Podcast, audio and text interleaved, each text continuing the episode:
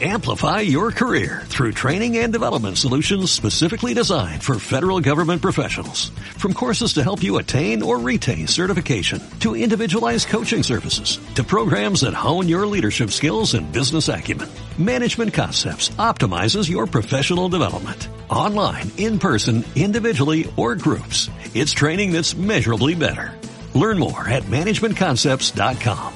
That's managementconcepts.com.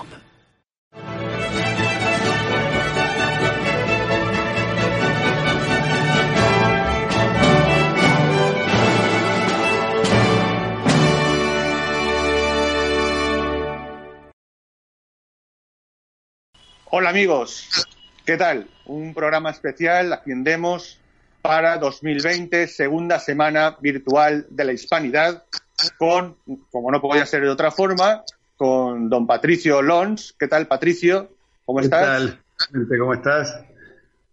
Y nos acompaña, por supuesto, como ocurrió en alguna otra ocasión, que estuvimos además los tres, ¿eh? don Gustavo Pareja, desde Guayaquil. ¿Qué tal, Gustavo? Bien, aquí contento de estar con ustedes y celebrando esta semana virtual de, de la hispanidad, segunda semana virtual de la hispanidad. La Un saludo a segunda. todos. Sí, ya va la segunda, seguro que habrá vigésima, pero bueno, todo, todo se andará, todo se andará, y además con enormes resultados con absoluta seguridad. Y bueno, voy, vamos a ser muy efectivos porque es, eh, tuvimos mucho fruto la última vez, llegamos a esa conclusión a largo plazo de esa comunidad, eh, un poco adaptando aquel plan Aranda de comunidad de, países hispanos totalmente aliados entre sí en temas de, elementales de, de militar, económico y político, y a partir de ahí, de igual a igual, hacer una gran alianza con los Estados Unidos para liderar el futuro de Occidente y, por supuesto, el mundo, porque la necesidad de que Occidente conquiste y tenga ese Occidente cristiano todo el planeta es eh, absoluta y además hay que manifestarla sin complejos. Este, lo que vamos a proponer a partir de un primer análisis mío que por supuesto voy a compartir y espero podéis modificarlo como, como lo creáis conveniente, es una geopolítica inmediata, a corto plazo. Es decir, los enemigos inmediatos que, que afronta la eh, hispanidad para su subsistencia. Yo, en principio, vamos a dividir el programa en dos partes pequeñas. Una, con ese primer enemigo, yo veo un, un- un problema inmediato esa pinza que está ejerciendo, por una parte, obviamente, la progresía que sabemos, esa agenda globalista, ideológica, postnacional, destructora de todo lo que sea cualquier identidad trascendente, religiosa y, por supuesto, cultural, nacional, etcétera.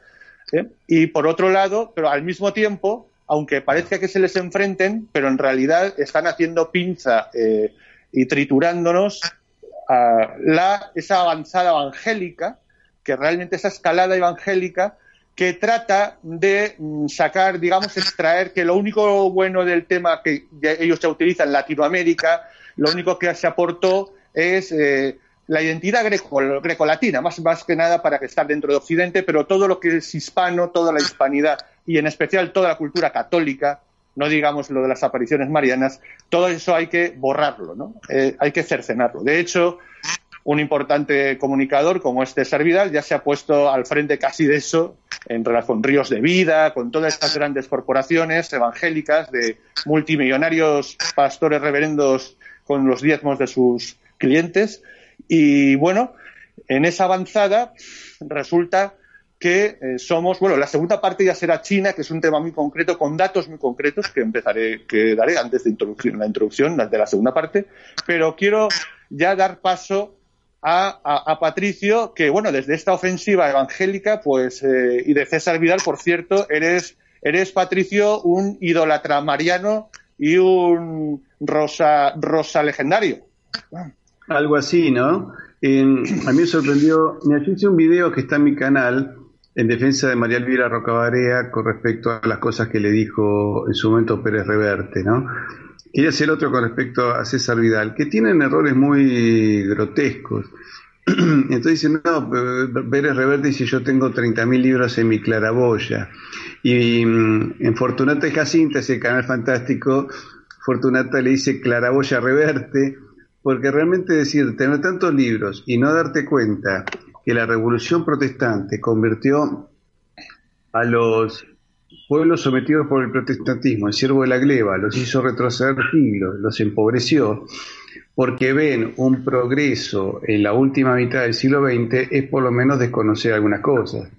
Porque en realidad, a ver, los pueblos anglosajones tuvieron progreso material. Sus pueblos, las personas, yo te diría, un poco antes de la Segunda Guerra Mundial, algunos de ellos, y luego tras la enseñanza que dejaba la guerra, se dieron cuenta que la torta había que repartirla y que el país era de todos, ¿no es cierto?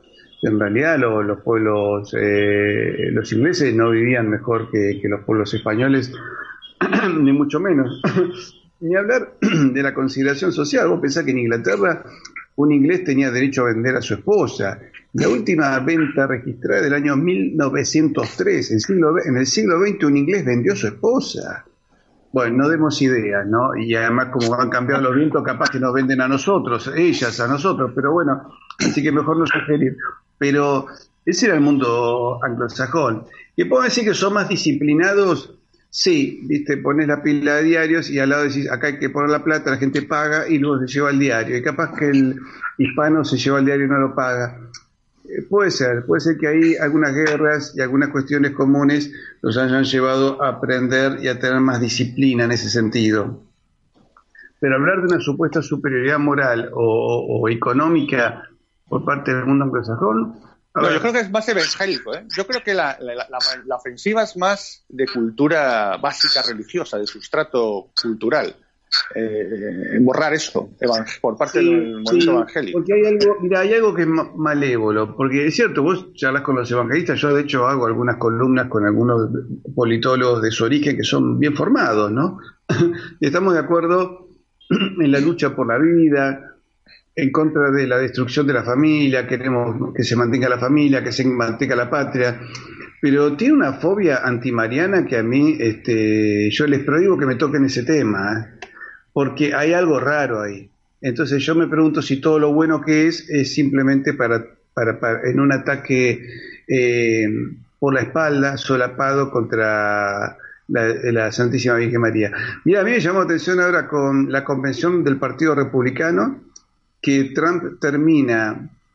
Hizo dos cosas que me llamó la atención. Él es de origen protestante pero fue con su esposa católica y rezó de rodillas delante de la imagen del perpetuo socorro. Y luego terminó la convención del Partido Republicano con eh, un tenor que fue cantó el Ave María en la Casa Blanca. Las protestas de algunos sectores, porque había cantado el Ave María, si hubiera cantado Amazing Grace o algún o un Godspell, algo de eso, no hubiera tenido ningún problema. Pero una canción a la Virgen María, yo no sé si eran protestantes o vampiros o ateos, qué sé yo, pero realmente eh, me, pareció todo muy, muy exagerado, ¿no?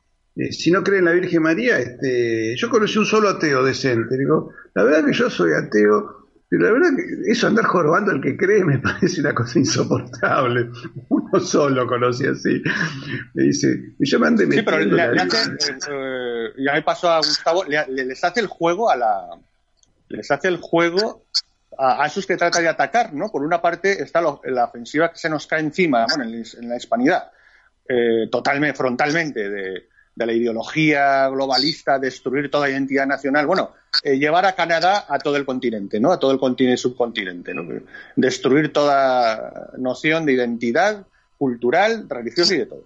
Entonces, pero, pero al mismo tiempo les está haciendo el, les está haciendo el juego a esa gente que se supone que están frontalmente en contra por lo del aborto y tal los evangélicos. ¿no? Entonces, eh, es un problema que, habrá que afrontar, habrá que decirle, chicos, esto queremos seguir siendo hispano porque es, es nuestra herencia, es nuestro sustrato natural y sobre lo que se tiene que asentar nuestra nación, nuestro sustrato étnico por el mestizaje específico y cultural.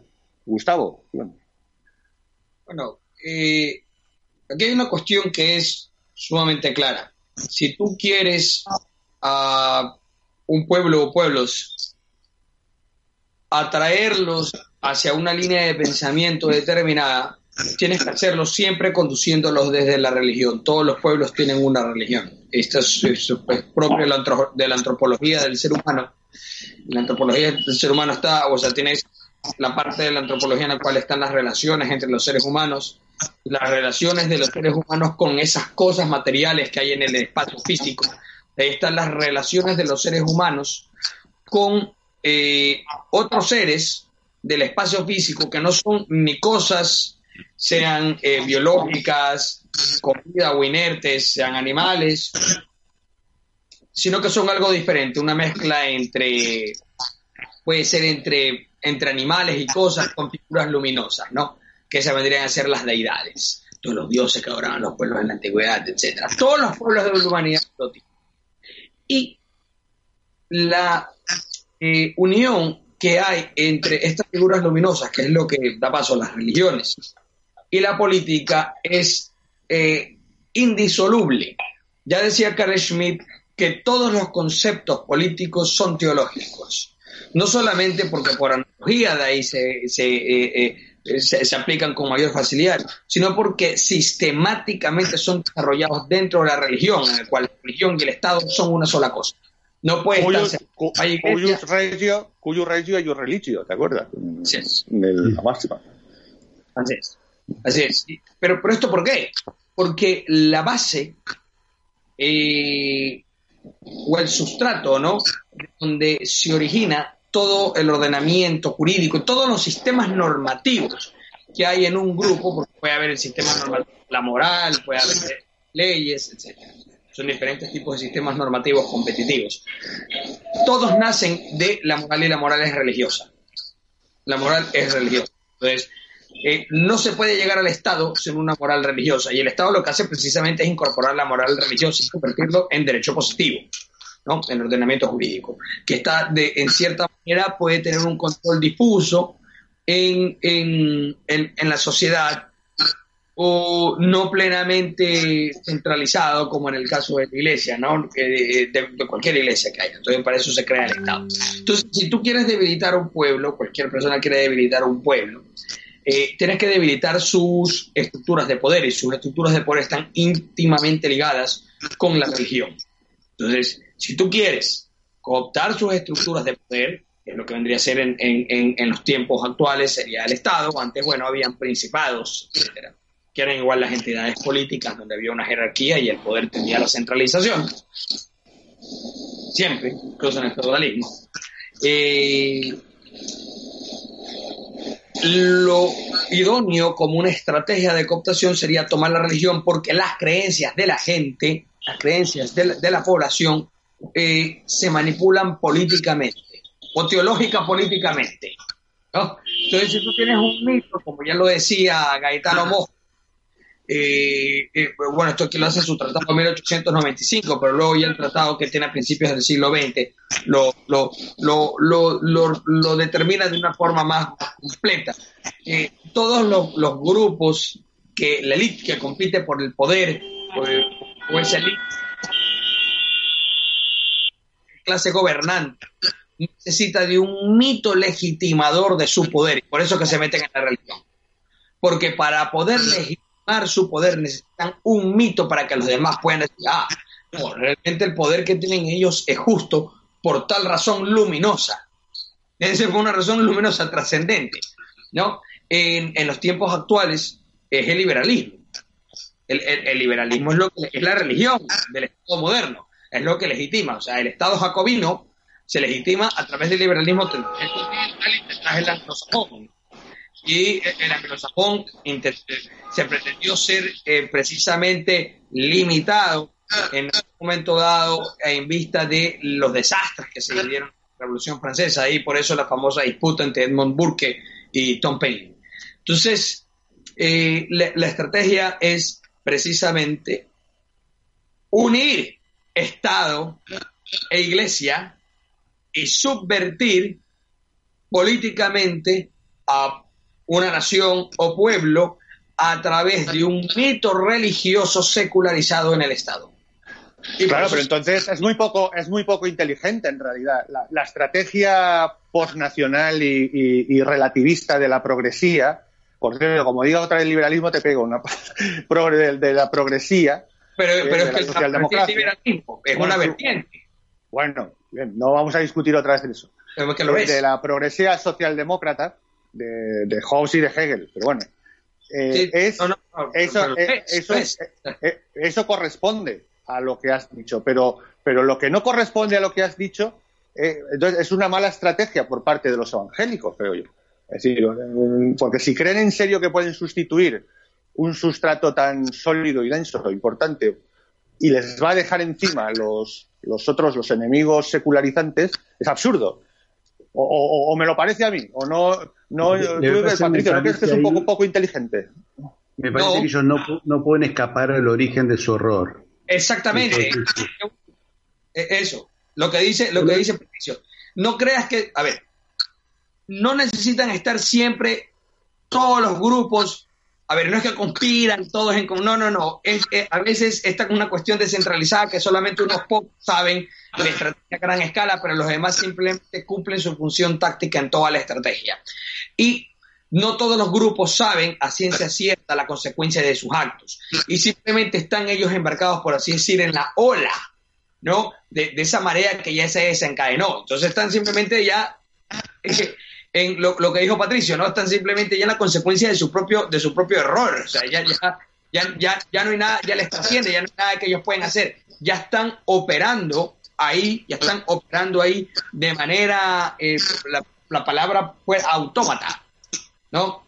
No, no, no pueden operar de otra manera. Y una cosa interesante. No, conocen la raíz, no conocen, acordate que no conocen ya la raíz del problema un pues. tipo que dirige una, una secta evangelista. ¿Y de dónde viene?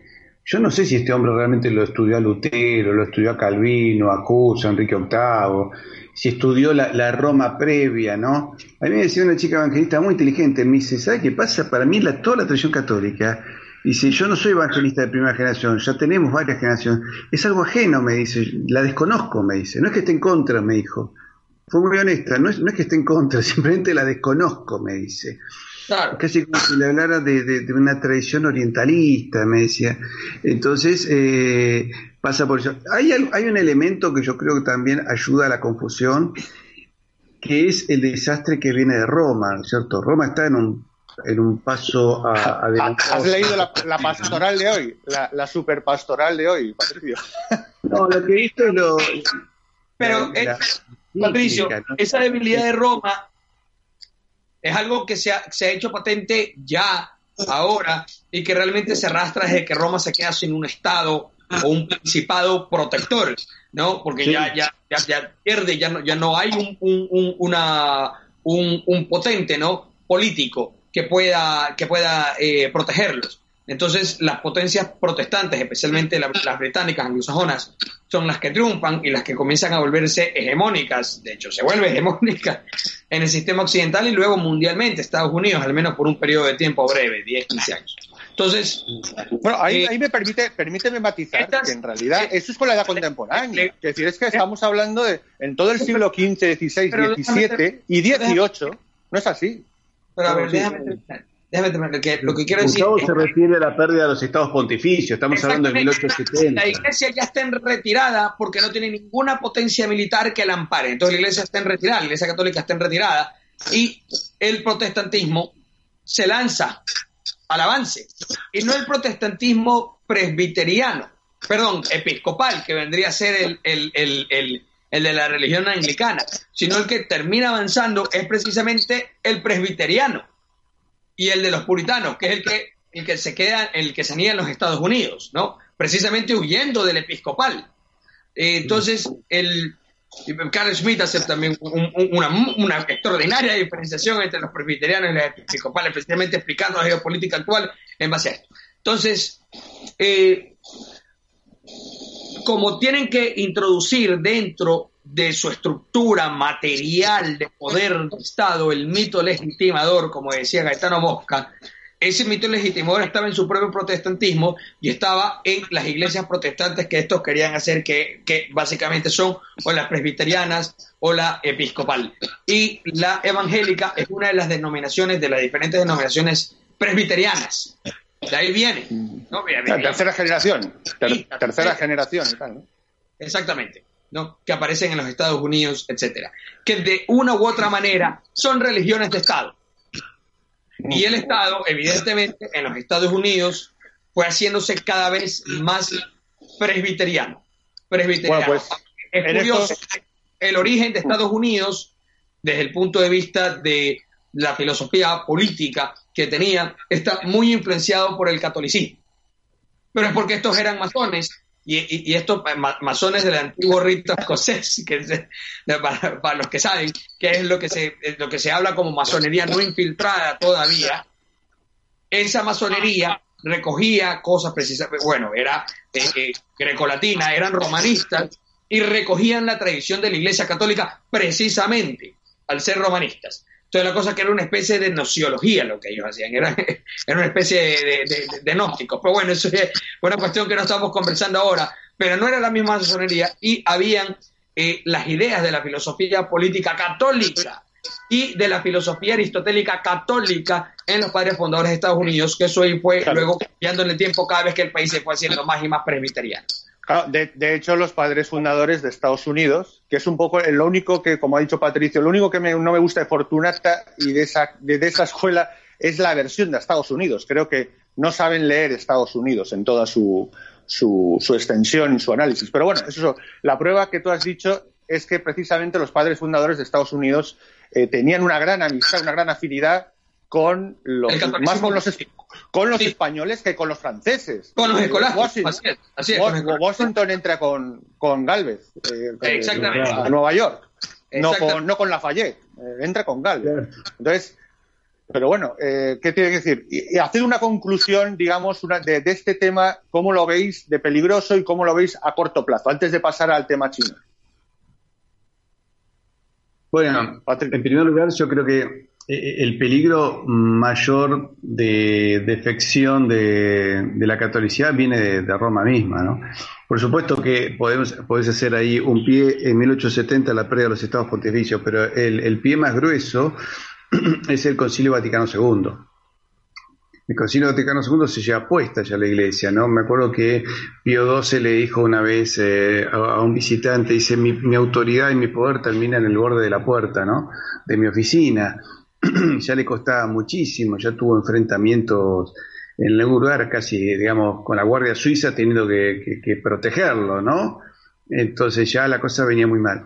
Y, y ahora, bueno, Bergoglio, que es el hombre, se nota elegido para este orden mundial, eh, la última encíclica, y es una encíclica que parece escrita por Greta Thunberg o Greenpeace, donde no hay eh, ningún mensaje salvífico. Decir, los papas han tenido eh, encíclicas políticas, ¿no es cierto?, en contra de determinadas ideologías. La, la condena al comunismo como intrínsecamente perverso tiene eh, su razón de ser porque evidentemente muestra que el comunismo pretende eh, crear todo de la nada en una nueva rebelión luciferina, es decir, vos tomás los postulados del comunismo y la rebelión de Lucifer y es muy parecida. Pero en, eso, en esas encíclicas políticas vos veías que todo estaba unido al mensaje salvífico de Cristo. Esta última encíclica es una vaguedad, eh, eh, parece sacada de un folleto de, de militantes veganistas, es de una pobreza intelectual y una carencia teológica, ¿no es cierto? Entonces, claro, un- eh, claro, sí, entonces por, eh, yo entiendo que un muchacho que está desesperado como, como el antiguo pagano, que, veía algunas luces en el logos griego, pero encontró un sentido a la vida cuando conoció el cristianismo y quiere encontrarle un sentido a su vida en un mundo tan confuso, y claro, ve un sacerdote eh, repitiéndole la receta vegana, y dice, bueno, vamos a comer poroto sin cocinar, porque en el fondo la teología que están vendiendo es algo de eso, y escucha a un pastor que le habla de que Cristo lo ama, que Cristo lo va a ayudar a dejar el alcohol y las drogas, y, le genera un, entorno social y de amigos que lo acompañan, donde todos dicen Jesús te ama, y claro, este muchacho termina, eh, termina en eso, ¿no? Yo lo he visto personalmente, mucha gente de la televisión aquí en Argentina, eh, qué sé yo, de chicas que eran modelos y que realmente se la pasaban haciendo eh, fotografía poco decente y un día se cansaron de eso y terminaron, eh, tres de cada cuatro encuentran una respuesta en algún pastor. Una sola conocí este, realmente que es católica confesional, que es Gisela Barreto. Lo demás este, eh, terminan cayendo en, ese tipo de de, de, red que lo, las contiene, ¿no? Entonces yo, yo entiendo eso. Eh, hay una acción de, contención mucho más fuerte. Dice, vamos a luchar contra el aborto y los evangelistas que mueven cientos de miles de personas. Y para que un obispo, acá los obispos no se quisieron mover ni en contra de la ley de matrimonio homosexual y en contra del aborto, poquito y nada. Poco y nada y contra el avance, es decir, no han, hecho ningún tipo de resistencia para mantener las iglesias abiertas con motivo de esta situación sanitaria, por ejemplo. No lo ves luchando por eso. Este, hasta la, comunidad judía trató de mantener las sinagogas eh, hasta que, bueno, se las cerraron de prepo, me parece, pero, pero lo intentaron. Y los protestantes los intentan, pero los sacerdotes están celebrando. Este, hace poco un sacerdote fue retado por su obispo porque salió a confesar a una ruta avisó por Twitter que iba a estar en tal ruta este, confesando gente. Y el obispo pues, lo llamó a la, le llamó la atención, dice, van a creer que los demás somos cobardes. Y bueno, que paren, es que lo son, le dijo el sacerdote, cierto? Entonces, de conclusión de, estos dos peligros, Patricio, de conclusión y también Gustavo, tenemos que pasar al siguiente tema. Eh, la, conclusión es que necesitamos que Roma vuelva a ser Roma, en principio. Si no, lo cual es difícil, eh, porque da, la impresión de que va camino más a una situación sismática. Si se produce un sisma, se tendrá que llamar a conclave imperfecto, donde los cardenales y obispos eh, mejor posicionados elijan un papa en el exilio. Este, porque evidentemente vamos a eso. Y además vamos a un choque donde cada vez se nota más que hay una lucha entre el bien y el mal. Es decir, la lucha contra Trump en Estados Unidos no, es porque lo que le dice que es machista, misógino, xenófobo, esa estupidez que dice, es porque en el fondo el tipo plantea la defensa de algunos valores de la fe, incluyendo la vida. Y el Partido Demócrata va por el aborto hasta el noveno mes. En España lo vemos ahora que le van a hacer un, festival a una famosa eh, satanista de apellido ruso. Entonces vemos que la cosa se está planteando en una lucha de bien y mal cada vez más marcada. ¿Cierto? Ya Monseñor Viganó le, le llama la atención al Papa cada dos por tres, Y tiene razón, Viganó. Bueno, eh, Gustavo, ¿y tú, antes de pasar al tema chino? Eh, como Sigmund Bauman, que es el, el, el, sociólogo par excellence de la progresía, y ciertamente un amigo en Chile que me dice que las naciones son cortísimas, efímerísimas, y que por eso deben hacer una nación mapuche. Estoy que también la nación mapuche es sumamente cortísima y efimeriza y debe ser efimerísima y debe ser reemplazada por la nación chilena así sencillamente. La solución para eso ahí, Benedict Anderson eh, escribió un libro que se llama Comunidades Imaginadas, que es interesante. Y eso era una cuestión que Marx precisamente decía, que, que eh, las sociedades que ya estaban políticamente constituidas, ya con un Estado, no tenían que eh, eh, no podían separarse, porque era, eh, una cuestión que Marx obviamente no supo articular porque no era jurista, pero Trevijano sí, quad omnes tangeres, omnes deben decidir. O sea, lo que, lo que atañe a todos, todos deben decidir. Entonces, eso, eso, eso, eso es un aforismo de realismo político, de realpolitik pura. Si ya están integrados todos, no es que un grupo puede salirse. Tienen que decidir todos los integrados si se sale o no. Pero como pueden decir, tienen que decidir todos y uno se opone y otro no, basta con que uno se oponga, si son 100, basta que uno se oponga a los 99 y ese uno ya está legitimado para pelear, porque no se opone. Entonces, eh, Marx decía que estas sociedades que estaban, las sociedades coloniales o de provincias imperiales, podían formar sus naciones. En el materialismo histórico, que es el que sigue Benedict Anderson, profesor en la London School of Economics, es lo que él dice comunidades imaginadas. Es decir, los fragmentos, los restos del imperio lo que decía Toynbee, los, los reinos sucedáneos, los reinos sucedáneos del, Imperio Romano, lo que forman sus propias entidades políticas, pero es porque la entidad imperial se desquebraja, o esto de aquí se que independizar, porque ya deben ser autónomos políticamente de esa eh, eh, eh, entidad imperial. Pero aquí, aquí no es que quieren que estos se independicen de una entidad imperial y existan como entidades políticas, no, lo que quieren es, es una post-política. Eh, lo que Carl Schmitt llamó en un ensayo de los años 20 la neutralización de la política, o sea, la era de la neutralización. Lo que quieren es que no haya política, es hacer el juego de la no política.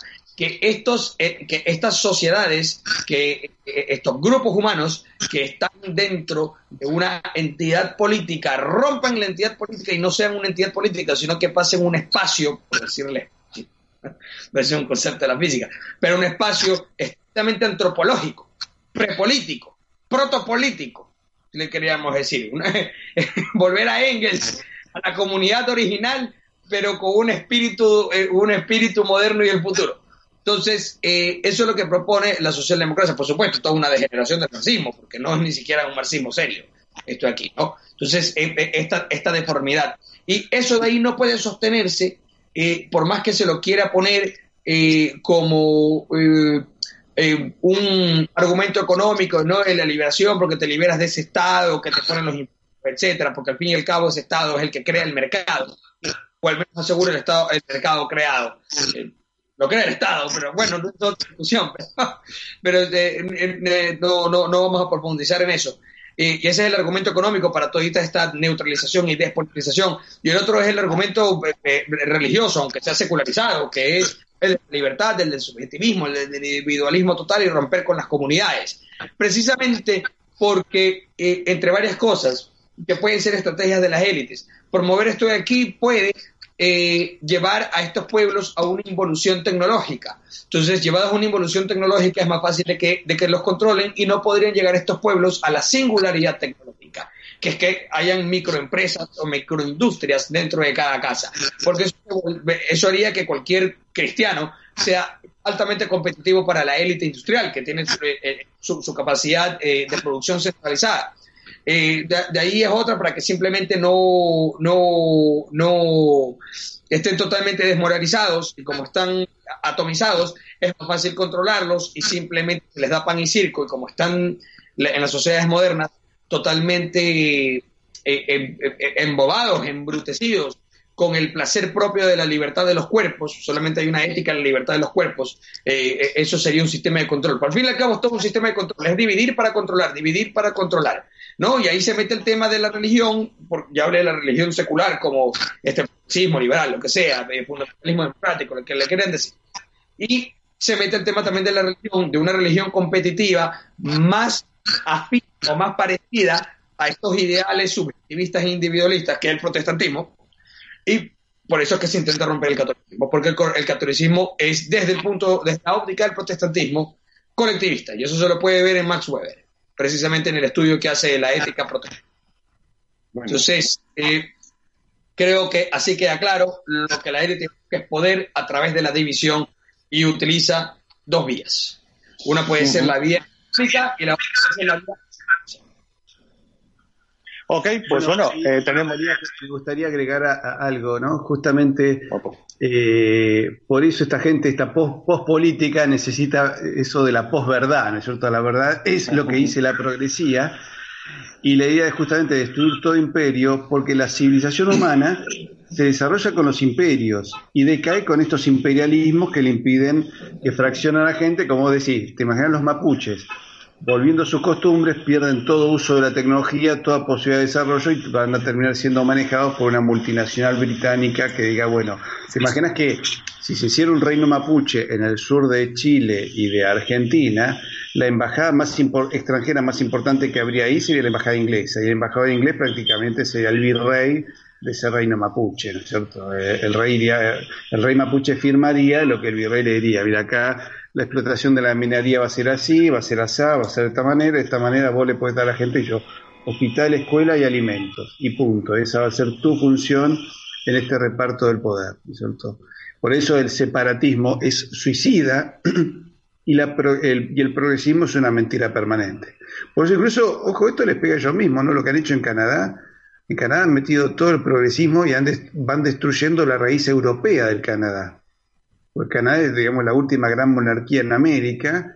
Le sacaron el símbolo británico de la bandera, pusieron la bandera con un maple, como podrían haber puesto un alce o cualquier otra cosa, y van demoliendo todo aquello que tiene que ver con esa identidad y demolieron la catolicidad quebequense, ¿no? El quebequense hasta el año 60 era tan católico como el polaco, el irlandés, el español, e incluso el argentino. Y hoy va el 5% de los quebequenses a, misa. Ahí tiene que ver también apoyando la profecía, el desastre del Concilio Vaticano II. O sea, siempre vemos que la única manera de, retrotraer esto es volver a la tradición. Bueno, y en realidad que toda la, fíjense que con toda la fuerza que están ejerciendo ya con la explicación de Gustavo y contigo, Patricio, se ve que es casi solo con que haya una mínima voluntad enfrente, es casi imposible que logren sus objetivos. En realidad sería una de las principales visiones que podemos, o aportaciones o criterios que podemos aportar, seguramente. La más mínima eh, resistencia va a ser casi a hacérselo imposible a ellos. Por eso es tan importante pues, pues proyectos como la comunidad hispanista de, Patricio y todo lo que podamos hacer por la hispanidad. Bueno, y por último, aunque se nos ha nos quedan 20, apenas unos 20 minutos. Creo que es muy importante el gran peligro, me atrevo a decir, más que de China, el del régimen chino que no es lo mismo, ¿no? Y en ese aspecto, nosotros que aquí en Demos, pues somos los únicos de todo el ámbito de comunicación eh, que, defendemos algo precisamente porque somos analistas profesionales internacionales que están ahí realmente lo que pasa en el mundo, no somos periodistas que van por ahí eh, viendo información, sino algunos de nosotros tenemos gente, eh, profesionales internacionales que están en esa gestión pues como el mismo Gustavo, como José Papí, como Paco Alet, como, como, como, como yo, por ejemplo. Entonces, eh, hacemos una lectura, creemos que bastante más realista de lo que está pasando. Entonces, y que somos únicos y se nos critica por ello. Entonces, aquí la cuestión está que esa presunta superpotencia china que está a punto de conquistar el mundo, que no es así. Eh, china es una, sí, es una potencia eh, del régimen comunista chino, que ha servido de avatar principalmente a esa gran, ese poder globalista organizado mm, desde el FMI, las plataformas de deuda, etcétera, y con la ideología que sabemos, y sirvió como gran plataforma eh, para bajar pues los, los, salarios, pero en fin, para hacer la política que hemos sabido de tipo globalista y perjudicial directamente en las sociedades de los países y los países. ¿no? En este momento, China, que están diciendo, uy, es la que más está creciendo ahora del COVID. Bueno, pues eh, China realmente tiene un grave problema. En principio son treinta y tantos por ciento, el import-export de China es el 32-33 por ciento de su PIB. Eh, sí es verdad que ha alcanzado, se supone, según sus cifras, 54 o 55 por ciento del PIB de autoconsumo pero tiene un gravísimo problema. El gravísimo problema es que su política de Belt and Road, de, de, ruta de la seda y de cinturón, está fallando. Le está fallando porque Japón ya en abril anunció que toda su industria, todo, todo se va de China. ¿eh? Estamos hablando que Japón, que nadie lo dice, sigue siendo la tercera economía del mundo, ¿vale? Eh, ya lo hizo Taiwán, ya lo hizo Corea del Sur, ya lo están haciendo los pequeños dragones del sudeste y la India le ha cortado, está casi al borde de la guerra. Se está atreviendo a avanzar en sus posiciones para además le crecen los enanos en la ruta de la seda porque Turquía se está metiendo en un follón con Armenia y Azerbaiyán frente a Rusia, su se supone que aliado estratégico, que en realidad no es tan aliado, pero bueno. Y finalmente eh, tiene un grave problema la Unión Europea. La Unión Europea, que Merkel quería hacer un acuerdo con China, pero no ha podido ser. No ha podido ser porque eh, tanto la reunión del 22 de junio como la del pasado 14 de septiembre ha fracasado rotundamente. Eh, el BDI, la, Federación de Industria Alemana, está que arde porque China hizo trampa brutal aprovechando el COVID en enero y con la bajada de la bolsa compró el 30% de la mayor parte de las industrias de Centro Europa, incluida Alemania. Y eso a Alemania no le gusta. Alemania históricamente no le suele gustar que las potencias extranjeras entren en su poder económico. Y, Merkel ya ha dicho claramente que, que por ejemplo, eh, el, G, el 5G eh, famoso que China dice poner, eso no va a ocurrir, que Europa va a crear su propio 5G. Si a eso sumamos que la India ha dicho que no a ese 5G chino y que los Estados Unidos le manda una patada en el tafanario, China tiene grave problema. Entonces, ¿cuál es realmente, eh, además, internamente se está descubriendo todo el horror de Xinjiang. En Xinjiang hay más de un, campo de, concentración que sabemos que siendo chinos es de exterminio, y que ha arrasado con, tanto con el Islam, con mezquitas en una provincia gigantesca. Un horror completo. ¿Qué? Sí, sí, sí. Exactamente, exactamente. Y, a eso se suma Hong Kong. La crisis Hong Kong va, a estallar de un momento a otro. Entonces, en este contexto, Y yo soy testigo, porque... pues seguro, eh, absolutamente. En, este contexto, y yo soy testigo, eh, repito, de los profesionales que somos de Demos, hemos visto cómo representantes del gobierno chino están que no saben qué hacer para asaltar proyectos a gran escala de países sudamericanos. Es que no saben ni lo que hacer, cómo firmar, lo que sea. Y, la visión obvia es que eh, Sudamérica la necesitan necesitan tener una visión de Sudamérica como un gran eh, tesoro, tanto de, de, tierra donde extenderse como de posibilidad económica donde sobrevivir. Y desde luego, mm, os planteo esto. Eh, eh, creo que es un absurdo negar la, evidencia de que el régimen comunista chino, no, no olvidemos, no China, China está atrapada. Y es curioso cómo no le damos voz a la disidencia china. Por cierto, recomiendo ahí, Patricio, eh, Qian Li es un gran eh, youtuber en lengua española, disidente chino. Convendría a lo mejor alguna, algún conocimiento con él. Y, bueno, ese es el gran problema que se plantea. El chino franquista, en caso. No. ¿Cómo? No te ¿Eh? ¿Cómo? Que si no era el chino Chen, el chino franquista que vive ese, ese, es de los buenos, ese es de los buenos. Entonces, bueno, es famoso ahí tenemos, ahí tenemos un problema. China se juega, posible, el régimen chino, tanto en las elecciones de Donald Trump, lo que va a pasar el, el 4 de noviembre, como, y estoy seguro que ahí patéticamente la Unión Europea lo ha retrasado dos semanas, va a decidir la Unión Europea lo que hacer con China, que quiere enfrentarse económicamente, el 16 de noviembre. Más patético imposible por parte de Bruselas y noviembre. O sea, y, la Unión Europea está esperando que quien manda en la Casa Blanca para tomar la decisión más importante de la último cuarto de siglo de la Unión Europea. Bueno, con estos datos y sabiendo que China es un peligro real, el régimen chino, y que si, incluso si ganase quien no debería ganar en la Casa Blanca, eh, estaríamos hablando que sería, estamos ante una posibilidad real, y bueno, el que más sufrirá sería Argentina, obviamente, de, una cesión gigantesca, pues lo que se está haciendo en Canadá, pero a lo bestia, por mil, por mil, de millones y millones, es decir, cambiar el sustrato demográfico, cultural y por tanto nacional de Sudamérica a favor. Y en ese contexto y, ante ese peligro, ¿cuál es vuestro juicio? Patricia, Yo quiero hacer una, ahí me parece interesante ver, eh, eh, presumo que la maniobra de Trump con Corea del Norte, ¿te acuerdas que hace tres años se mostraron los dientes fuertes? Se mostraron y el, y ¿cómo se llama? El líder coreano dijo, recuerden que tengo armas nucleares. Y Donald mm. Trump le mandó una carta que no fue una amenaza, fue una llamada a pensar, le dijo, que el mundo no puede dirigirse así.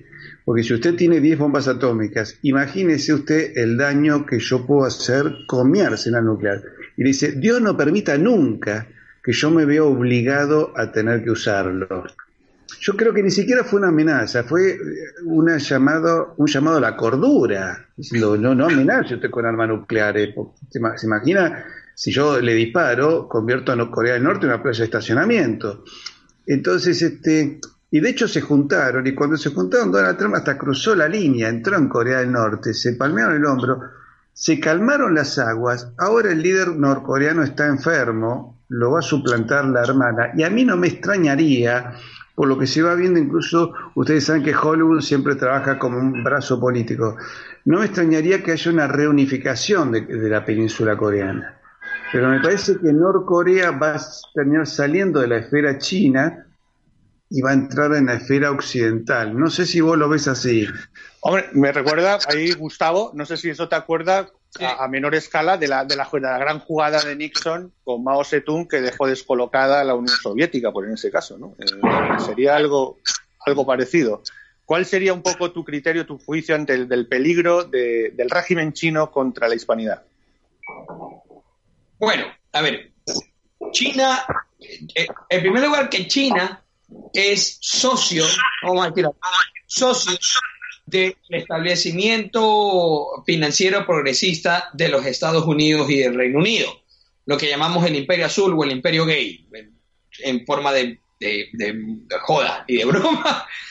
Decimos acá los jóvenes, ¿no? Que es el Imperio Azul, frente al Imperio Rojo, que el Imperio Rojo serían esos más eh, tipo eh, WASP conservadores del centro sur de Estados Unidos y el complejo industrial militar, que eh, esos tienen una visión más militar de cómo Estados Unidos debe comportarse como un imperio y no necesariamente como un imperio evangelizador del progresismo y el Nacional, más nacionalista mismo. Sí, más nacionalista también. O sea, no, es imperialista, pero el, el, imperio de ellos se basa en, en, hacer coaliciones de balance militar para una estrategia de contención.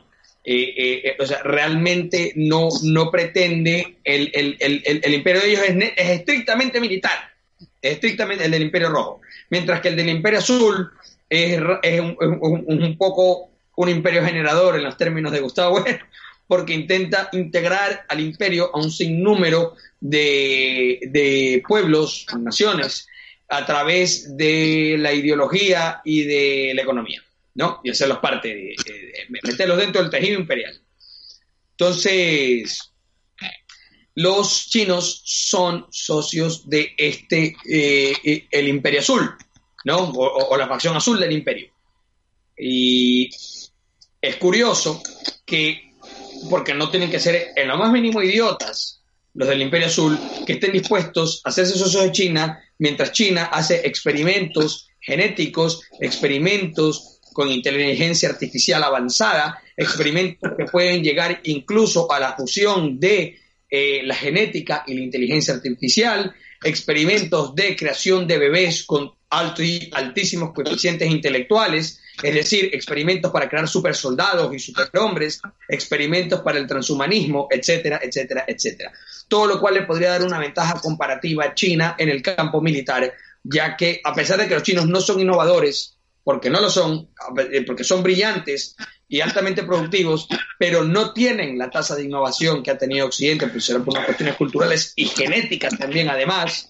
Gustavo, Gustavo, Gustavo, un pequeño dato con lo que estás diciendo, que a lo mejor Li Keqiang en mayo, en la reunión del Partido Comunista Chino, le, dije, le dijo a Li Xiaoping que no vuele tan alto, no vuele tan alto, que tiene 600 millones de chinos con 120 dólares al mes y la media de toda China es de 300 dólares al mes. ¿eh?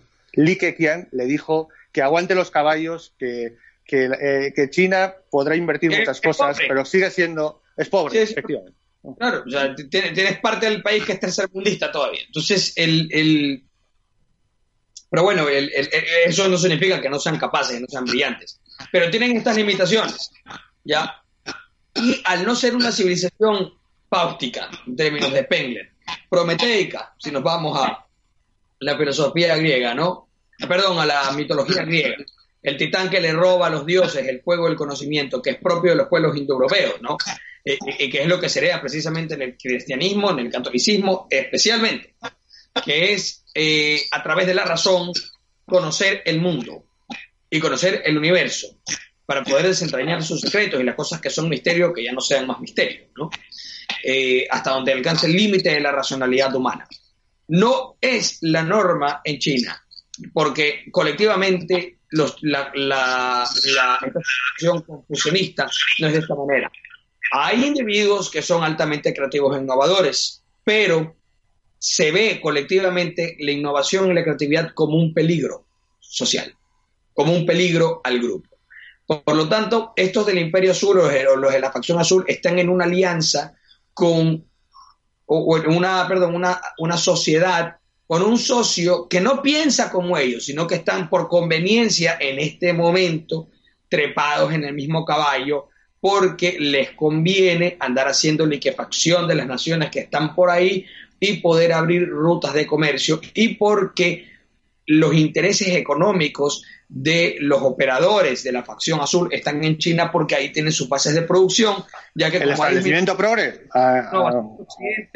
las ganancias de Occidente se dan no por mejora de la productividad o por mejora de la calidad de aquello que ha producido, sino por reducción de costos. Entonces, te das cuenta que estamos en un declive precisamente, ¿no? Porque tienen que reducir costos para, para, mantener rentabilidad, ¿no? En vez de mejorar la calidad o mejorar, optimizar la producción. Entonces, eh, vamos a ver cuánto tiempo entre la facción azul y China dura esa sociedad, porque eventualmente la facción azul de todas, de todas formas sigue siendo prometeica en la forma degenerada que es. Entonces, Pero ese, es el establecimiento progre. Lo que tú llamas la facción, lo que llamas la facción azul, pues, se puede, eh, lo estamos identificando como la, el gran establecimiento progre. Fundamentalista, financiero, que le quiera decir. El que tú le quieres decir. Y no diferencia entre demócratas y republicanos, porque hay muchos republicanos que son de la facción azul, así que no, no, es una. De dividirlo por partidos políticos no va, por ahí no va. Entonces, y, no es que son solamente porque hay negros y, mexicanos que viven en Estados Unidos que son de la facción roja, o sea, no, no tiene, tampoco la división va por temas raciales. Entonces, vamos a ver cuánto tiempo más pueden estar asociados, ¿no? Cuánto tiempo más les conviene estar asociados y cuánto tiempo China eh, está dispuesto a esperar. ¿Cuánto tiempo China está dispuesto a esperar antes de lanzarse a la expansión? Porque lo va a necesitar por varios motivos. en primer lugar, China tiene un problema demográfico. Tiene un problema de, eh, va a tener un problema de conscripción militar en los próximos 20 a 30 años. También va a tener un problema de producción si es que ellos no hacen un salto masivo a la inteligencia artificial eh, es decir, a robots en las fábricas, porque van a tener un déficit de eh, operarios y mano de obra, porque no van a tener tanta juventud, porque, bueno, eso es lo que hace la política del hijo único, ¿no? Y en Europa peor, eso es lo que hace la infertilidad, es un continente muerto. Entonces, eh, los chinos tienen que tomar eso en consideración, teniendo un vecino gigante como lo es como lo es India, y teniendo en eh, Rusia también otro vecino que China es dependiente energéticamente de Rusia y que Rusia está haciendo esfuerzos enormes por subir la tasa de natalidad y también por desarrollar inteligencia artificial a paso de la luz. Porque Rusia, si bien colabora con China, es circunstancial mientras la OTAN esté amenazando la frontera occidental rusa porque Rusia realmente no tiene aliados. Rusia es enemigo de todos porque para sobrevivir está, en modo supervivencia. O sea, la, como decía García, claro, claro, como decía García, es decir, el mayor el mayor talento político posiblemente es Putin, del que existe en todo el mundo, porque es capaz, eh, es capaz de, de, hacer creer que Rusia está compitiendo por la hegemonía mundial cuando está en realidad en modo supervivencia. Está totalmente e intentando atraer a como es el lugar a su periferia, que es realmente la esfera de influencia de su imperio. O sea, según la teoría, la, teoría de civilizaciones de Samuel Huntington, están los estados nucleares que realmente, o los estados núcleos, que son los imperios, y las periferias son realmente las provincias del imperio, que vendrían a ser todos los países eslavos y, del Transcáucaso. Un minuto, un minuto de, conclusión para cada uno. Eh, Gustavo, un minuto de conclusión para cada uno, para Patricio y para ti. bueno, vamos, adelante. Bueno, una, idea de se nota, se nota, que sigue siendo el conflicto, eh, se ve, sigue siendo religioso. China, lamentablemente, eh, como vos decís, castiga determinada creatividad porque castiga la individualidad y de ahí la persecución manifiesta el cristianismo donde ahí porque incluso reconocen que los mejores funcionarios del gobierno son aquellos que son cristianos, de cualquier eh, variante que sea, son los más honestos y patriotas. y de ahí, cápita más alto en China, Patricio. Los cristianos. Los cristianos en China tienen el ingreso per cápita más alto, sean católicos o protestantes. Y recordemos que fueron muy perseguidos en la rebelión de Taiping en el siglo XIX, a punto tal que muchos de ellos fueron vendidos como esclavos para trabajar en los ferrocarriles norteamericanos. Figuran como trabajadores contratados, pero eran esclavos. Y, con respecto a esto, lamento el acuerdo de Bergoglio con el gobierno chino porque ha entregado a los católicos chinos prácticamente a la sumisión y a la sujeción de un Estado comunista. Claro, es, lo que dice Gustavo, es que lo que dice Gustavo, es un, es un paso en realidad entre esa alianza azul, progre, como tú quieras, internacional con China. Siguen, siguen en esa línea, ¿no? Una bueno, sociedad una conclusión. ¿no? Efectivamente, una conclusión. Una conclusión. ¿no? Para, mí, la, única conclusión que te puedo dar es que nosotros necesitamos, los pueblos de Hispanoamérica, buscar una alianza lo más rápido posible, generar con una clase de estadistas diferentes la complementación de nuestros estados hasta ver si incluso podemos reunificar algunos de ellos buscar moneda única y buscar desarrollo tecnológico común y fuerzas armadas en común y una cancillería en común que empiece a generar políticas de Estado para todo el continente. Es la única manera que tenemos y para eso se requiere también restaurar en la medida de lo posible la romanidad, la catolicidad dentro de, dentro de América, ¿no es cierto? Muy bien. Gustavo, ¿algo?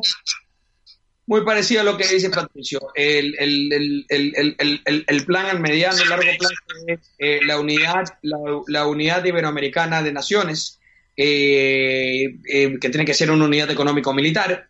tenemos que sacar todo tipo de dogma, sea el dogma luminoso o secularizado, que sea ajeno a eh, lo que vendría a ser ya la, cultura subjetual o la cultura subjetiva de, nuestras poblaciones, precisamente porque serían un riesgo para la integridad de nuestras poblaciones.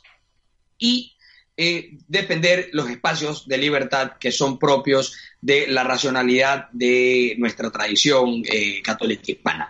Ahora, para alcanzar esto de aquí, porque estamos también en modo supervivencia, nos vamos a batir contra el Islam, que no hablamos del Islam, pero el Islam es una potencia enorme y China va a tener que lidiar con el Islam eventualmente porque está más cerca, ¿no? Las placas tectónicas de ellos ya chocan, por eso se hablaron de los campos de concentración eh, eh, de la población Y eh, el otro es el imperio chino, ¿no? El imperio chino como un estado civilización en sí, un imperio en sí. Eh, porque no, no, no ha metido a otros que vayan más allá de los años, al menos no hasta ahora. Eh, Entonces, eh, vamos, a tener que, vamos a tener que enfrentarnos, vamos a tener que enfrentarnos y para eso vamos a necesitar un aliado fuerte y que esté más tecnificado que nosotros. Guste o no guste, ya Patricio y yo lo hablamos, entendemos toda la versión a los anglosajones, todas, todas. No somos idiotas, no somos pro-yanquis, no, no, no, no. Somos mm. realistas. Bueno, hay que tener con Estados Unidos, especialmente con la facción roja. Porque la eh, traduce, traduce, no. roja no es de izquierdas, ¿eh? Roja es la de no, no, no, la, la, conservadora. La, conservadora. dile tú la libertaria conservataria militarista. Exacto, exacto, exacto. Incluso el complejo industrial militar, que nos vamos a necesitar. Exacto, exacto. incluso, Muy bien. Ya, esa, es la verdad, esa es la verdad y vamos a tener que llegar a acuerdos y términos eventualmente en cierto equilibrio de, o sea, vamos a tener que tener una balanza de poder con ellos. ¿Eh? ¿Por qué? Porque los americanos también nos van a necesitar a nosotros para pelear contra los otros. Y eventualmente los yankees van a tener que hacer con nosotros un plan Marshall. Bueno, entonces ya nos quedan 30 segundos, nos quedan 30 segundos. Eh, me alegro. Al final hemos concluido los tres exactamente lo mismo a corto plazo que lo que creíamos a largo plazo. nos da la razón los hechos incluso de la actualidad. Y bueno, un gran honor, un gran placer. Espero que sean más programas. Gustavo, hasta la próxima. Patricio, un abrazo. Un placer. y bueno, bienvenidos a todos a nuestra 2020, segunda semana virtual de la Hispanidad. Así que muchísimas gracias a Demos por haber hecho esta producción para nuestra semana virtual. Muchas gracias. Un abrazo para vos, Vicente, y para vos, Gustavo. Un abrazo, amigos. Amplify your career through training and development solutions specifically designed for federal government professionals. From courses to help you attain or retain certification, to individualized coaching services, to programs that hone your leadership skills and business acumen, Management Concepts optimizes your professional development. Online, in person, individually, or groups. It's training that's measurably better. Learn more at managementconcepts.com. That's managementconcepts.com.